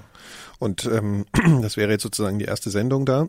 Die erste, wie sagt man, Leute sagen schon Sendung dazu, ne? mhm. unsere erste Episode in diesem, in dieser Reihe. Und ähm, dafür, äh, das ist auch was, wo wir durchaus an der Zusammenarbeit mit anderen Autoren noch interessiert sind. Mhm. Also der, Hinter, der Hintergedanke ist halt auch schon, ähm, natürlich gibt es auch Produktionen oder Themen, die sich halt als Einzelstück sehr eignen und die halt nicht unbedingt sich seriell erzählen lassen oder die halt ähm, ja vielleicht auch nach einem Stück schon zu Ende erzählt sind. Und wir wollen diesen Kanal eben genau für solche Ideen nutzen und aber auch diesen Kanal nutzen, um eben Piloten, die wir produzieren, verschiedener Formate vorzustellen und dann auch an die Hörer gehen, ins äh, Social Media gehen und sagen, hier, hört euch das an, ähm, findet ihr das toll, äh, gebt uns Feedback vielleicht, also wir überlegen daraus auch einen eigenen Podcast zu machen, eine eigene Sendereihe zu machen oder halt eine Serie zu machen. Äh, wenn ihr das toll findet, sagt uns gerne Bescheid. So, also dass wir das auch als Experimentierfeld verstehen. Wobei Experimentierfeld da wirklich jetzt nicht heißt, Halde, ne? sondern das heißt also diese Stücke, die eventuell eine Reihe werden könnten, stehen schon auch für sich und sind ja. auch in haha, hoher Qualität produziert ähm, und nur eventuell könnte daraus, ne, wenn es entsprechend ankommt und auch funktioniert, dann eine Reihe werden. Aber äh, ne, das ist kein deswegen nehme ich, finde ich, Testfeld ähm, so ein bisschen falscher, falscher mhm. Begriff, weil das ist schon auch äh, irgendwie für sich steht und hat für sich auch einen Wert, ne? Auf diese, jeden diese Fall. Einzelstücke. Klar. Also es wird jetzt nicht irgendwie, wie du gesagt hast, so eine Halde von ja. Sachen, die es nicht geschafft haben als eigener genau. Podcast, ähm, sondern ist, ja, genau, also auch explizit ein Feld für Einzelstücke unterschiedlicher Autoren. Genau, also das ist gerade in Planung. Ähm, wir wollen allerdings ein paar Sachen erst vorproduzieren. Also es, die Idee ist halt, dass wir erst damit online gehen, wenn wir drei fertige Stücke haben, drei Einzelstücke, unabhängige voneinander, äh, ja, unabhängige Einzelstücke. Sobald die da sind, fangen wir an, das erste zu veröffentlichen, sodass wir so ein bisschen Vorlauf haben und mhm. auch sicherstellen können, dass regelmäßig was, was Neues erscheint. Wir wollen ja. nämlich nicht so, so eine tote Podcast-Feeds haben, ne? wo halt dann mal was, zwei Stücke da sind und dann passiert nichts mehr. Deswegen genau so ein bisschen auf Vorlauf. Genau. Ähm, ein anderes Projekt, an dem wir gerade arbeiten? Ja, ist äh, eine Bekannte von mir, ähm, Laura, Laura Salm-Reiferscheid, ähm, die daran arbeitet gerade ähm, für uns Auslandsreportagen zu machen. Wir müssen ja jetzt vielleicht noch nicht so sehr ins Detail gehen, aber da sind wir gerade so ein bisschen mit ihr im Gespräch, in Verhandlungen auch, ähm, wie das umzusetzen ist. Äh, Laura ist eine Journalistin, die sehr viel im Ausland unterwegs ist und eben unter anderem aus Südamerika, aus Afrika und Indien ähm, Reportagen produziert für den öffentlich-rechtlichen Rundfunk, bisher auch äh, Fernsehen, Deutsche Welle und so. Und ja, die ist jetzt sozusagen schon bald auf dem Weg, das erste Mal eine Reise zu machen und äh, für 4000 Hertz äh, zu produzieren in dem Moment und äh, ja, ein Thema zu behandeln. Und das finden wir auch sehr spannend. Da müssen wir natürlich noch ein bisschen gucken mit der Finanzierung und so, aber wir sind da insgesamt mit ihr auf einem guten Weg und das ist ein Frühstadium, aber da kann man ja auch noch schon mal so verstehen oder absehen, in welche Richtung wir uns da zum Teil bewegen wollen, inhaltlich. Ja, also ich meine, Auslandsreportagen, das ist wahrscheinlich das Aufwendigste, was man eigentlich ja. so machen kann. Also äh, schon alleine hier, wenn man Interviews führt und man vielleicht mal eine Reise machen muss, um irgendwen zu treffen, ist eine Sache. Aber wirklich ins Ausland zu fahren, dort viel Zeit zu verbringen, nicht nur einen Tag, sondern mehrere Tage oder Wochen, um ähm, verschiedenste Perspektiven abzubilden, mit verschiedenen Leuten zu reden, die man hier von Deutschland aus gar nicht recherchieren kann, die man vor Ort finden muss, äh, die man, wo man ein Vertrauensverhältnis aufbauen muss, wo man die kennenlernen muss. Man braucht teilweise sogar Dolmetscher. Dolmetscher. Ja. Äh, ja, also zumindest mhm. jetzt im Fall von Indien. Und das ist natürlich ein riesiger Aufwand und da wird auch sehr viel Material entstehen. Und es wird für uns auch äh, aufwendig sein, Ja. redaktionell mit Mhm. ihr zusammen, zusammen äh, zusammenzuarbeiten, um aus dieser Fülle an Material Geschichten zu erzählen. Ja. Und vor allen Dingen auch inhaltlich nicht Geschichten zu erzählen, die man schon tausendmal gehört hat und immer nur, ach, die armen Inder, die armen Afrikaner, die armen Südamerikaner, Der arme Inder. Ja. sondern dass man halt eben vielleicht auch ähm, den Fokus richtet auf Geschichten, die A, noch nicht so erzählt wurden oder den Fokus richtet auf Themen und Inhalte, wo die große Aufmerksamkeit schon wieder weg ist. Mhm. Das finde ich eigentlich am spannendsten. Auslandsreportagen zu Themen und Ereignissen, die mal ein großes Thema waren in den Medien, irgendwelche Naturkatastrophen oder irgendwelche anderen Krisen, um dann zu gucken, wenn die ganze internationale Aufmerksamkeit weg ist, was passiert dann eigentlich? Mhm. Also ich glaube, dieser Anknüpfungspunkt ist total spannend und ähm, das ist zumindest so mein, meine, mein Wunsch oder meine Vorstellung eines Auslandsreportageformats in Podcastform, persönlich erzählt von einer Reporterin oder von einem Reporter, der sich vor Ort auskennt, der schon jahrelange Erfahrung hat in dem Bereich, in dieser Welt in Anführungszeichen. Ja. Und ähm, ja, das wollen wir machen und äh, wir sind sehr, sehr fasziniert und Ja. interessiert und hoffen, Kann aber noch eine Weile wird. dauern, bis, wir, bis es da was zu hören gibt, aber das sind alles Dinge, an denen wir arbeiten. Nur um auch mal so einen Blick hinter die Kulissen äh, anzubieten, um auch mal so eine Idee zu vermitteln, äh, was, was eigentlich interessante Formate für uns sind. Und ähm, das muss nicht alles so riesig sein. Also wenn Leute jetzt eine Idee haben, die muss jetzt nicht diese Kategorie gleich haben von einer Auslandsreportage. Das ist natürlich ein Riesending. Also, aber dass wir natürlich schon uns sehr genau damit beschäftigen, was ist konkret die Idee, wie könnte das klingen, was ist genau der Inhalt, was für eine Vorstellung hat der jeweilige, die jeweilige Autor, die, die Autorin. Das ist einfach eine, eine Sache, die, die muss schon relativ gut ausgearbeitet sein, dass wir sagen können, ey, lass uns das versuchen.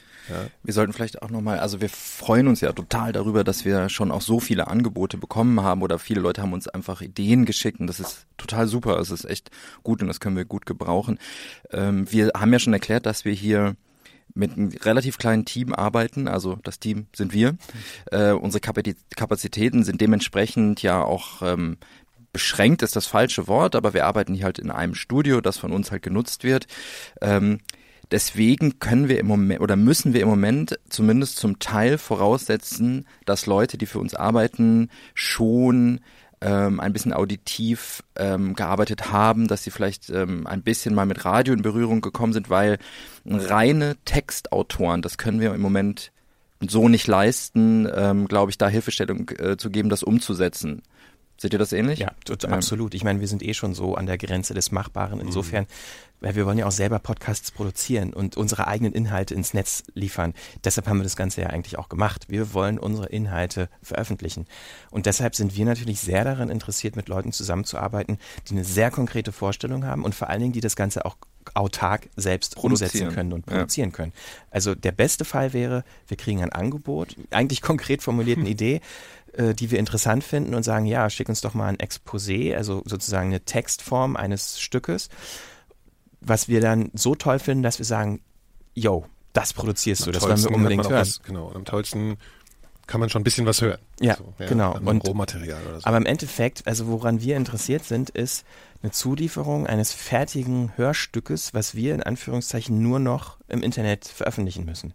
Und natürlich dann die ganzen Benefits liefern können, die wir mit unserem Label liefern können. Wobei niemand jetzt uns ein großes, fertig produziertes Stück schicken soll Nein. als Bewerbung. Also Nein. bitte nicht diesen Aufwand machen. Also das besprechen wir schon, weil wir natürlich auch gewisse Voraussetzungen haben, wie sowas klingen soll, was da vielleicht noch rein muss, was raus sollte. Das wollen wir redaktionell betreuen wir sowas. Ne? Also, ähm, aber ähm, generell letztendlich werden wir immer einen Piloten oder zumindest eine, eine Testversion anfordern oder zumindest ein paar Minuten, die wir irgendwie mal hören können. Ja, aber im Vergleich nochmal zum Radio wird es nicht so sein, dass wir eine Agenda haben als Redakteur und ein, ja, so ein, so ein redaktionelles Leitbild insofern, dass wir jetzt den Autoren was aufdrücken. Das muss so und so klingen, das musst du so und so erzählen und so ist es richtig und so ist es falsch, sondern wir wollen natürlich Autoren, die auch eine Auto Autorenpersönlichkeit haben, also die eine eigene Vorstellung haben, die eine eigene Erzählweise, eine eigene Persönlichkeit haben, die sie in ihre Stücke mit reinbringen. Äh, die redaktionelle Zusammenarbeit wird natürlich im besten Fall beiderseitig inspirierend sein. Und ähm, ja, das auch noch nochmal ergänzend dazu. Ja, also das soweit irgendwie, was wir noch vorhaben, äh, ist ja immer schwierig. Man redet über Dinge, die noch nicht da sind. Äh, Ja. Wir haben auch noch nicht wirklich Dinge jetzt zusätzlich zu dem, was wir bisher haben, was wir euch schon vorspielen können. Ähm, Ist ja auch erst ein Monat, ne? ja, Also, ich glaube, das ist auch wirklich, also wie ist das, kommt euch das auch so vor, dass Ja, dieser ja. Monat einerseits so in einem Fingerschnippen vorbeiging, Ja, aber andererseits sich auch so anfühlt, als hätten wir schon Das wäre ein halbes Jahr. Ja, extrem viel passiert. Ja, viel gemacht, so, ne? Ja. Ich bin mal gespannt, wie es weitergeht. ja, ich auch. Ob sich das entspannt und so einschleift, dass es irgendwann zu so einer positiven Routine wird.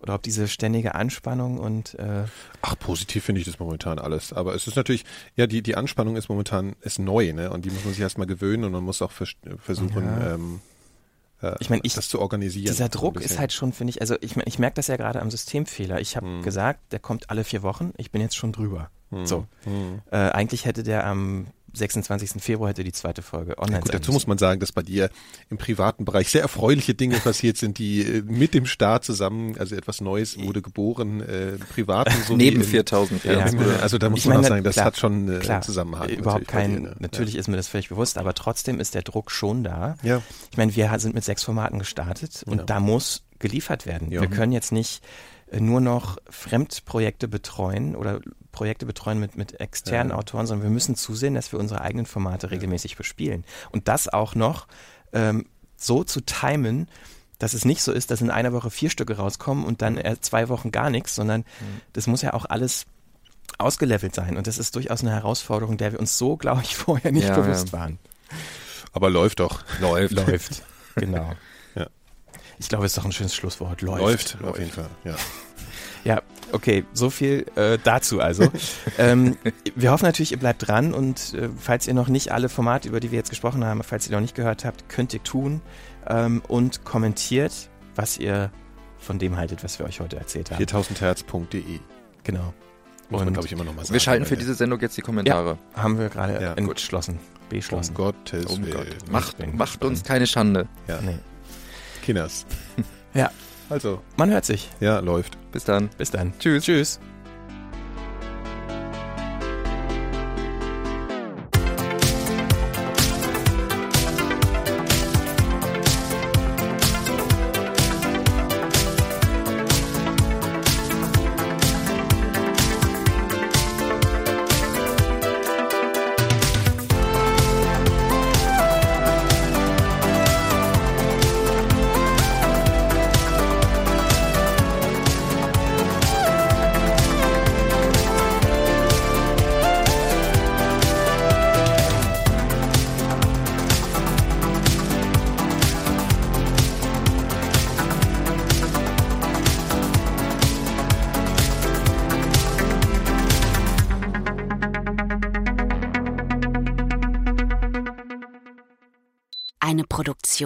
Von 4000 Hertz 2016.